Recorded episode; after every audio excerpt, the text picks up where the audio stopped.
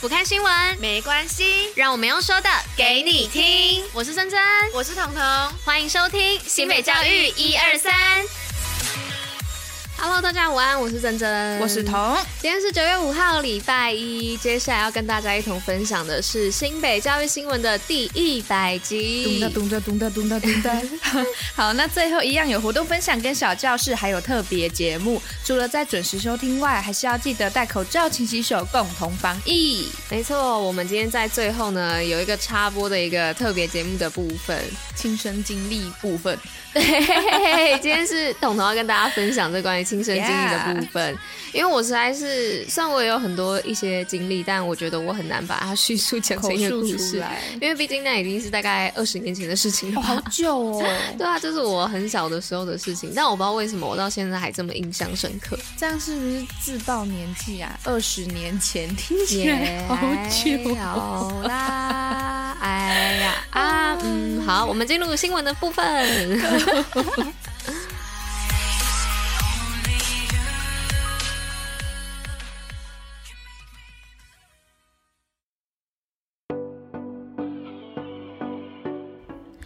好，那今天第一则新闻的部分呢，是讲到新北培育百名技职双语师资，打造世界级的人才。那新北市呢，自一百零九年起，与教育部师资培育跟艺术教育司以及国立台湾师范大学三方合作，办理全国首创技术型高中双语教学教师培训课程。至今呢，共有六十八名教师完成培训，在未来呢，也将用专业和双语培养孩子的双核心能力，打造世界人才。再来第二则是有关于跳脱课本跨领域康桥泳渡日月潭，是二零二二万人泳渡日月潭在四号的时候在风雨中登场。而康桥国际高中在实施泳渡日月潭精英课程以来，已经有将近三千名的九年级学生参与，而今年则共有六百位学生下水挑战，以坚持到底的勇气，创造自我不一样的故事。哇，超强的耶！国中九年级学生就勇渡日月潭，这是连可能二二十几岁啊、三十几岁的大人都不一定有勇气可以完成的事情。Like me，对啊，你想 like me，然后我想对啊，爱跟他们以后，我只是要顺着讲说对啊，就是很厉害这样子，你不要这样害我。好啦，就是只是想要说，就是这些小朋友真的很勇敢，真的很有勇气，可以完成这样的一件事情，也很厉害。哎、欸，永渡日月潭，日月潭也是蛮远的，蛮大的。对啊。好啦，那第三则新闻的部分呢、是讲到柯志恩情谊之旅，市长现场交涉空气枪。那为了使台湾教育日益进步，那柯志恩小姐呢，专程到访情谊学习、托育、教育、体育三方面皆为全国领头羊的新北市，而市长呢也现场教学射空气枪，也期望透过这次的参访，让教育越来越好。好，那再来最后一则是有关于新北孝行奖感动人心，照顾继父放弃高薪。在全国孝行奖三十位得主中，新北市由谢秀云还有洪灿星获得此殊荣。谢秀云为了感念继父的教育之恩，放弃高薪工作照顾继父；而洪灿星则是在创办淡水红楼之后，仍然兼顾家庭与工作，而两人的孝行也获得了肯定。好啦，跟大家自首一下，有没有发现我们两个今天讲话声音各种有痰？我现在有痰，因为我们刚刚吃甜的，所以我们现在讲话很多痰。然后我们刚刚就一直重录，就是因为我们一直在清痰，不然就是讲一讲，突然就扫下没声音。哎、啊欸，但是很好吃哎、欸，对啊，哎、欸，真的很好吃，不会太甜，然后豆浆燕麦味道，嗯，蛋糕卷真的很好吃。好啦，我们接下来进入活动的部分，毕竟我们最后还有一个。特别节目的部分跟大家分享，也不能占用太多时间。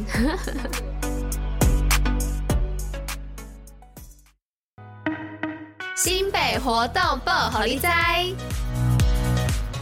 好的，那今天新北活动的部分要来跟大家说什么呢？就是说到二零二二年的亚洲电子竞技公开赛，那九月九号星期五到九月十一号礼拜天的上午十一点到晚上十点，在新庄红会广场八楼将有 ZEP New Taipei 的观赛哦。此次的赛事啊为免费入场，而且现场参加闯关活动的民众啊即可参加抽奖，而每天的前五十名观众将再赠送一张抽奖券，以及红会。广场的餐饮抵用券哦，赶快去参加！哎，九月九号这礼拜五，对，大家记得去参加哦，去参加抽奖、看看活动、比赛。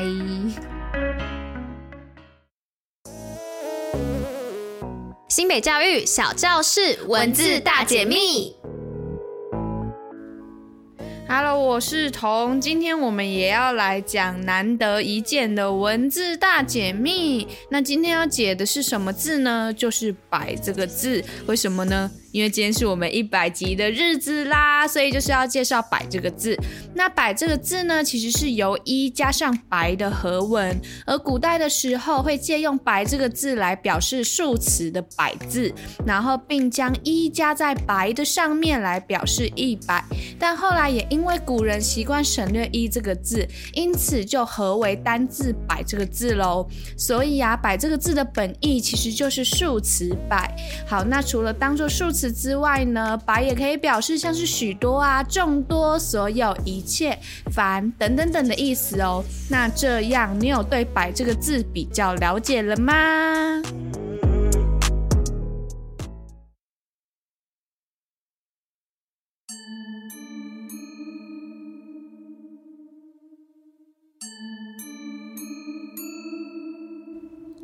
哇，想必大家听到开头，应该就知道我们这个特别活动是要讲什么了吧？对，没错，就是要讲一些可怕一点的故事。那这个故事不是从网络看看下来的，其实就是发生在我自己，大概是在大三那个时候。因为大三的时候，其实我是住在宿舍，可是我住的不是学校宿舍，我是住外面的宿舍，然后我是一个人住。嗯、那你也知道嘛，就是。其实观众应该也都知道，就是我跟珍珍很喜欢看一些比较可怕的东西啊，鬼故事啊，或者是恐怖片什么之类的。对对，然后再来就是因为我本人有一个小小的怪癖，就是我在睡觉或者是在读书的时候，其实我就是会看那些东西，像是《逃跑吧，好兄弟》呀，或者是什么之类的。然后我也超爱看的，我天。一生吼，一生二傻，有时候还会有曾子瑜，对对对，娜娜，对。然后，但是我自己，我本人自己会有一个小小的禁忌，就是其实我是太阳下山之后，我就不会再看那些东西，尤其是又是一个人住在外面。然后我还记得我那天的梦境是，我是在我大学，就是我常常上课的那一栋大楼的前面，我跟我的朋友就是角色忽然互。就是兑换了，变成是他们在看那些东西，嗯，就看比较可怕的。然后那时候在梦中的我，可能好像就看一下天空吧，就哎，要晚上了，就是太阳要下山了，嗯。然后我就跟我的朋友们说，哎，就是时间好像有点晚嘞，就这种时候不要再看那种东西了，因为其实不是有说，当你在看的时候，因为那是发生在他们身上的故事，所以他们也会过来听，嗯，对。然后我就这样讲，就一讲完。我就忽然觉得，嗯，有一种不对的感觉。嗯、然后在下一秒，就是如果你们有人靠在你们肩膀上的时候，其实你就可以发现，你的肩膀是突然重下去的。然后就重下去之后，嗯、哦，我现在讲我会鸡皮疙瘩。其实我在听，我也是起鸡皮疙瘩，疙瘩吗？嗯、然后就一个听这个我都会这样，男生很低沉的就在我耳边，就靠着我的肩膀，然后在我耳边说：“嗯、你也知道我在听啊。”然后在那一当下，我的鸡皮疙，嗯，就是那种麻感，是真的从尾椎、尾椎，然后凉到头顶上的那种感觉。可是，呃，照实说，在梦境你不应该会有这么真实的感觉。嗯，对，那是我第一次。然后在那当下，我好像就有反应过来说，诶，其实我是在做梦，但我要怎么，我想要醒来，我醒不来。这也是我第一次发生这种事，因为我之前是。只要我知道我自己要醒来的话，我就可以醒来了。嗯，然后场景就跳到就是我们要进电梯，因为我之前上学的时候也也是会搭电梯。嗯，然后那时候他们就一直挤进来，一直挤进来。然后我就跟我的朋友们说：“哎、嗯欸，你们不要再挤了，后面还有人，你们会挤到后面的人。嗯”但其实我是在电梯的最里面，嗯、等于是说我后面没有人的。嗯、然后当我意识到这一点的时候，我肩膀又重了下去，然后我就觉得。不会吧？又是那个男生的声音，但其实后来他讲什么，我真的已经忘记。但就是那种感觉太真实了，嗯、真实到其实很像是自己发生的，嗯、而且你怎么逃都逃不掉。嗯，所以我隔天早上起来，因为我有朋友就是有关于那种体质的，嗯，我就问他，我就说，有可能在梦境里面会这样吗？还是那其实就是我自己的梦？嗯，然后他说，嗯，有时候他们可能也是会到你的梦境跟你们玩啊什么之类的。嗯，然后我就联想到，其实因为。我暑假的时候我会回家回家住，可是他那时候因为他有工作在桃园，嗯、所以他就借借住我的宿舍，嗯、然后他就跟我说：“哎、欸，阿童，你晚上的时候太阳下山了，嗯、你就把你的窗户就窗帘拉起来，然后你房间一定要开灯。”嗯，因为我先讲一下我的宿舍是旁边都是山啊、田啊什么之类，就树很多。嗯嗯，我说怎么了？你又要说什么？然后他就说：“哦，因为他那天晚上在睡睡觉的时候，其实一直听到我那个我那个房间有女生的哭声，嗯、就一直在那边。那我就说：‘嗯，嗯你这样我要怎么办？对，我要怎么办？呢，还是怎么样？’对，啊、对，因为我是一个人，嗯、所以发生那件事情之后，我大概有一两个月，我完全不敢关灯睡觉。嗯，我灯全部是开着的，嗯、这就是。”我觉得比较可怕的亲身经历，这样子，老天鹅啊，还蛮不舒服的。当下啦，嗯，对，对对，其实我也是有，我觉得你刚刚那样就有点类似，像是被所谓人家俗称的鬼压床啦，可能，对，其实我原本想要跟大家分享，也是我小时候，就是我刚刚说二十年前嘛，那个嘛，也是跟也是被鬼压床的事情，但我真的觉得那个故事有点太久远，太久远，而且有点在我的印象里面已经有点模糊了。我想说等哪一天有机会，我再好好整理，然后说给大家听。但是我记得，但我记得我印象最深刻的是，我看到一个身穿红色衣服的人，就是在我的面前，鸡皮疙瘩。对，所以，所以我现在只要看到什么那种人家讲什么红衣小女孩啊，或是有人穿着红衣服干嘛怎么了，我都会觉得我的天哪，就会想到小时候的事情。我觉得这应该也是为什么我会一直这么印象深刻的关系。对，听我一听到你讲那个红色衣服，我就直接。